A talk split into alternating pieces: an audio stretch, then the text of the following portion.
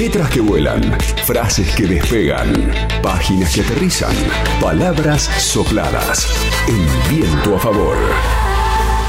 En cuanto al método de trabajo, bueno, yo trabajo en la casa, no, tengo colaboradores, eh, es más, soy un inútil para trabajar en equipo, yo si no estoy solo no, no podría. Y luego sí, tomar notas, sobre todo, sobre todo cuando uno está en un momento así previo a dormirse, en ese duermevela, que se le ocurren ideas que eh, le parece que pueden servir, después al día siguiente por lo general no sirven, pero bueno, sí, y a veces a oscura uno se despierta en mitad de la noche y a oscura yo anoto, que me sorprenda el otro día lo bien que escribo a oscuras, ¿no?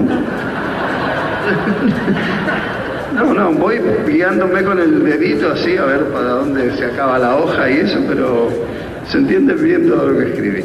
Y bueno, hay ideas que uno guarda un montón de años porque le parece que algún día le encontrará la vuelta y a veces sí, le encuentra la vuelta seis o siete años después. No sé, es una cosa muy, muy aleatoria y muy... Yo no tengo un mecanismo que sepa cómo funciona dentro mío.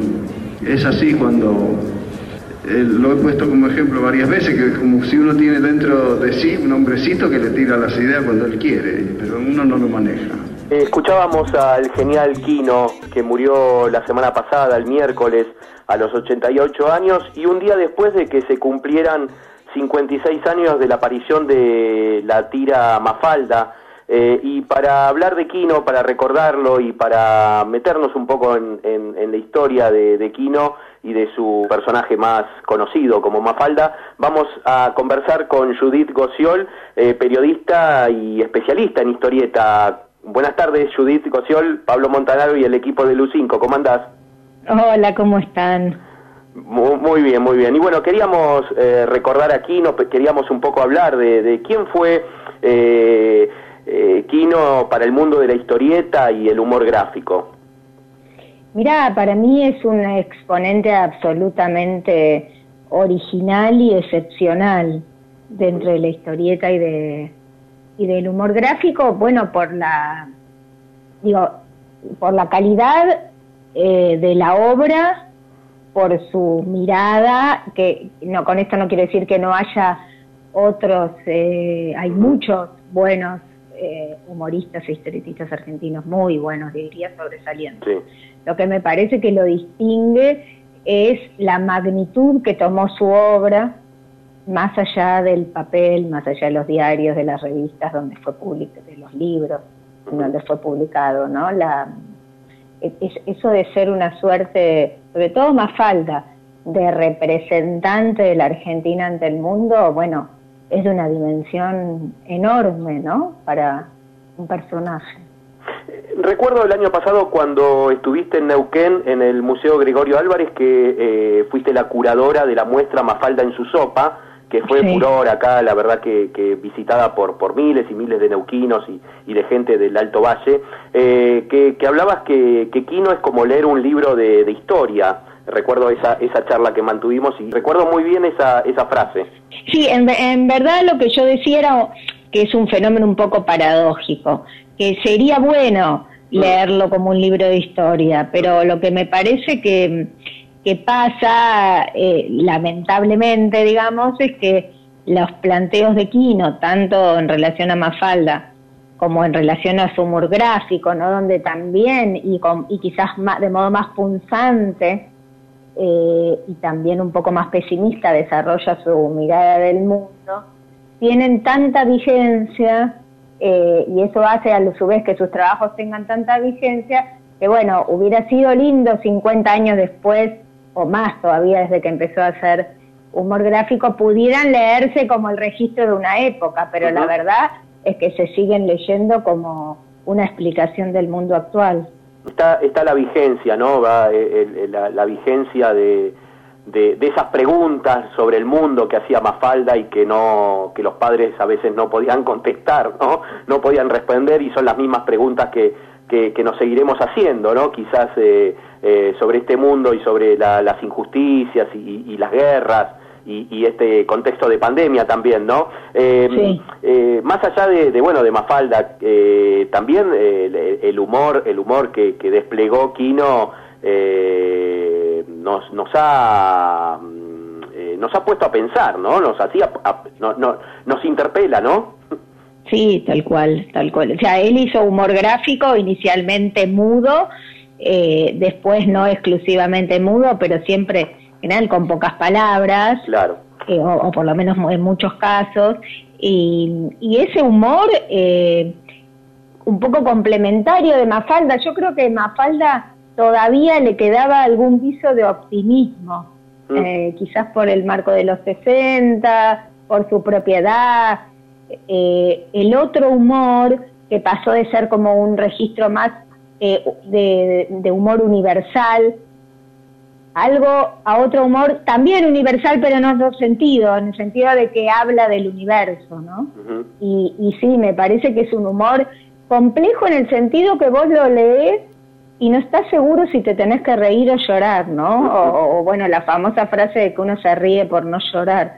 Para mí es literalmente así en, el humor de Kino, ¿no? Eh, eh, en, el fragmento de, de, una charla que dio Kino, creo que era en la Feria del Libro y que estaba con, con Maitena en esa eh, que pasamos en el comienzo de la columna, ahí Kino, bueno, hablaba de, de, cómo es su producción, digamos, esto de anotar en una libreta, en una pequeña libreta algunas ideas en, en medio de la noche, quizás, y que algunas por ahí no, no llegaban a ser chiste. Eh, eh, ¿cómo, ¿Cómo era la producción de, de, de, Kino eh, habitualmente? Que, investigaste bastante sobre, sobre Él lo que siempre contaba es que, le, que era trabajoso para él, digamos, ¿no? Que ni, ni le resultaba difícil, ni le resultaba fácil dibujar, incluso a Mafalda que él iba calcando.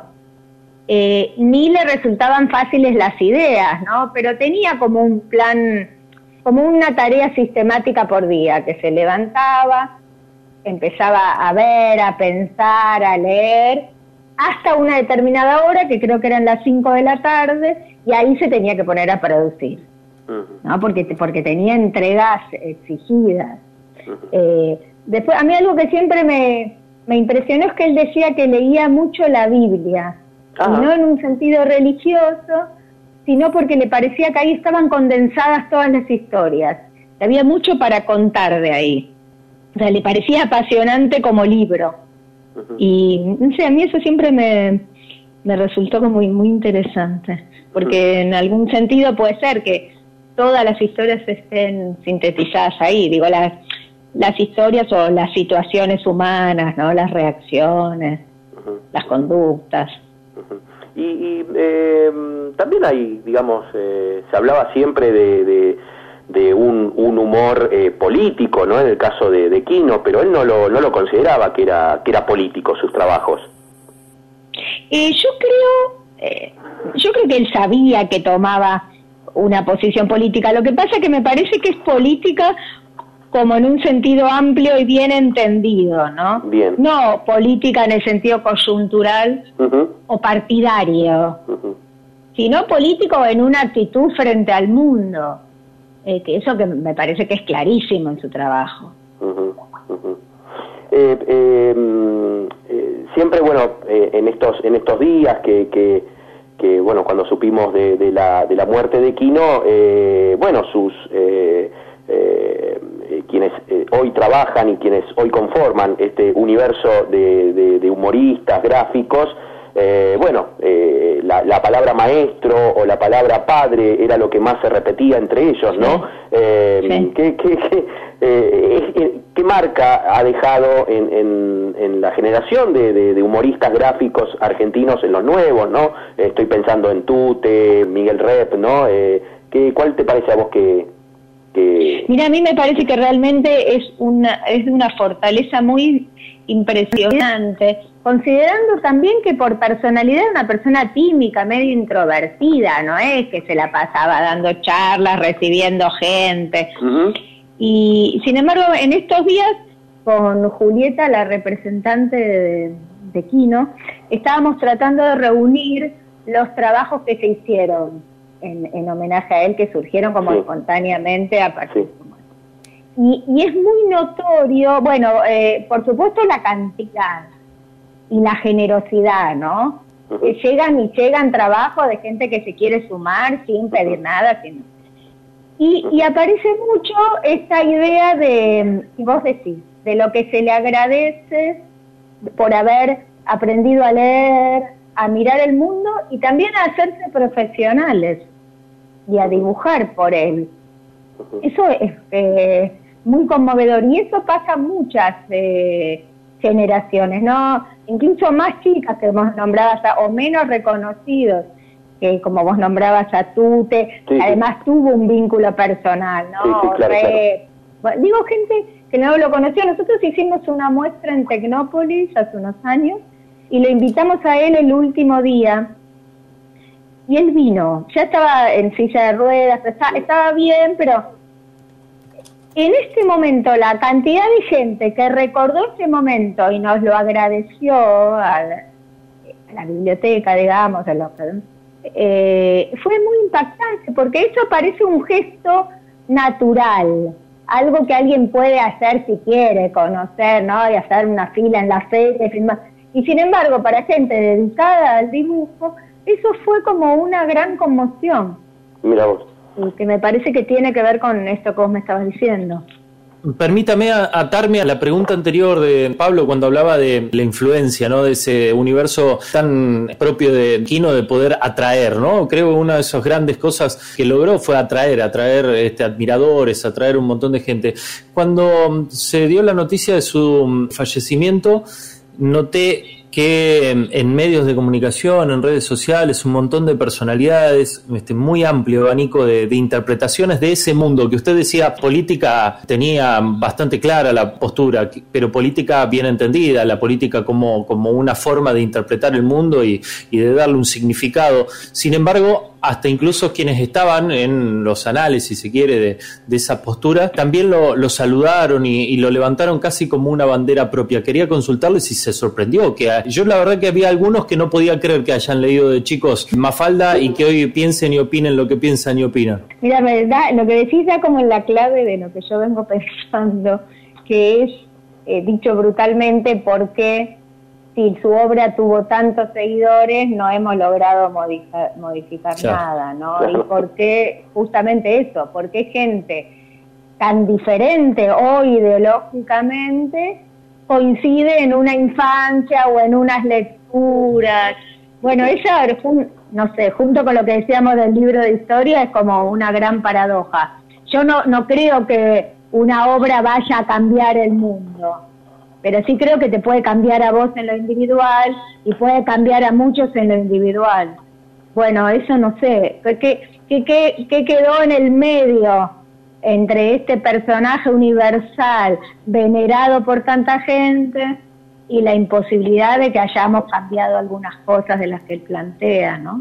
Judith, eh, vos tuviste bastante vinculación con, con Kino a partir de, bueno, de, de estas muestras que recorrió prácticamente todo el país de Mafalda en su sopa, que estuvo el año pasado, em, recuerdo a mitad del año pasado en, Neuquén. Eh, ¿cómo, ¿Cómo fue tu, tu relación con él? ¿Qué, de, qué cosas hablaba? ¿Cómo, cómo, cómo veía este tema de, eh, de hacer estos, estas muestras?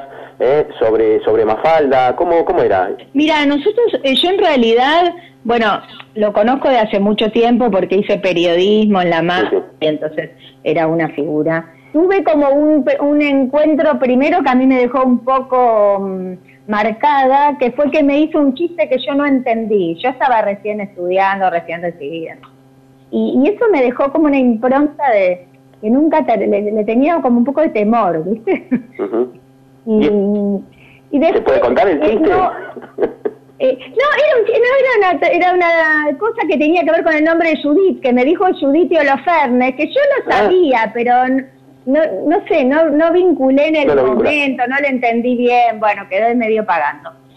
Y después la verdad es que yo lo, vi para una nota cuando había venido Jorge Timosi, una nota para Clarín, Jorge Timosi que era en quien se inspiró para ser Felipe, pero no tuve muchos encuentros personales con él.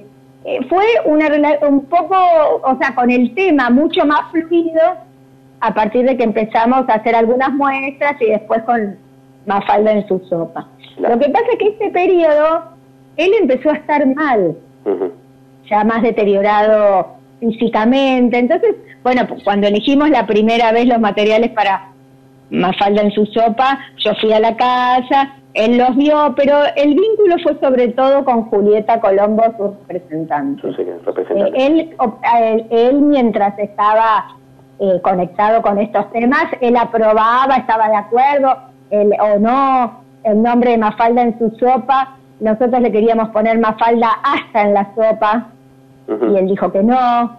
Eh, pero era un vínculo un poco mediano y sí, por ahí lo que guardo más fuerza es el abrazo que él me dio cuando se inauguró la muestra en la biblioteca, porque él estaba muy conmovido con la presencia de los lectores de esas cartas que nosotros habíamos podido. Claro, justamente te iba a preguntar por, por eso, porque en la muestra, eh, Mafalda en su sopa, eh, lo que eh, hubo un espacio muy importante para las cartas que le mandaba le mandaban a Aquino los lectores, ¿no? Digamos, gente de, todo el país que, que, bueno, eso fue, digamos, yo recuerdo muy especialmente ese sector de las cartas eh, donde expresaban eh, situaciones a veces muy traumáticas y que el haber podido leer Mafalda o leer sus, eh, el humor los, los ha, bueno, de alguna manera, entre comillas, salvado, ¿no?